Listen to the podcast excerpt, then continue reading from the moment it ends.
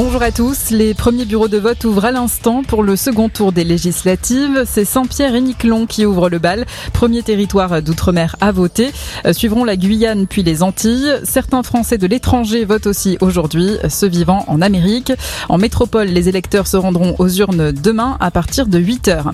La métropole qui subit une intense vague de chaleur. 11 départements sont toujours en vigilance rouge, 58 en vigilance orange.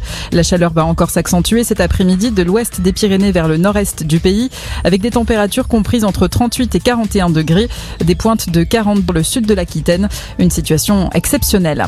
Les fortes chaleurs qui compliquent la tâche des pompiers, plusieurs incendies se sont déclarés, notamment dans l'Aveyron, où 140 hectares de végétation sont partis en fumée. Le Gard rhodanien est placé en vigilance rouge feu de forêt pour la journée. À Châteauroux, en pleine canicule, 25 000 habitants ne peuvent pas boire l'eau du robinet, au moins jusqu'à demain soir. Elle a été contaminée à la bactérie Escherichia coli. Selon le maire de la ville, il pourrait s'agir d'un dysfonctionnement dans le système de traitement de l'eau. Les dernières analyses seraient plutôt rassurantes. En attendant un retour à la normale, 125 000 bouteilles ont été distribuées hier.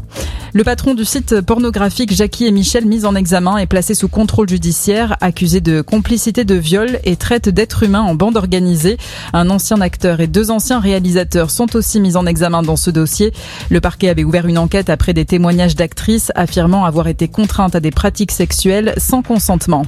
L'ONU inquiète de la situation humanitaire en Ukraine plus de trois mois après le début du conflit. L'Organisation des Nations Unies estime que la situation est extrêmement alarmante et continue de se détériorer particulièrement dans l'est du Donbass, territoire convoité par Moscou où se concentrent les combats depuis plusieurs semaines.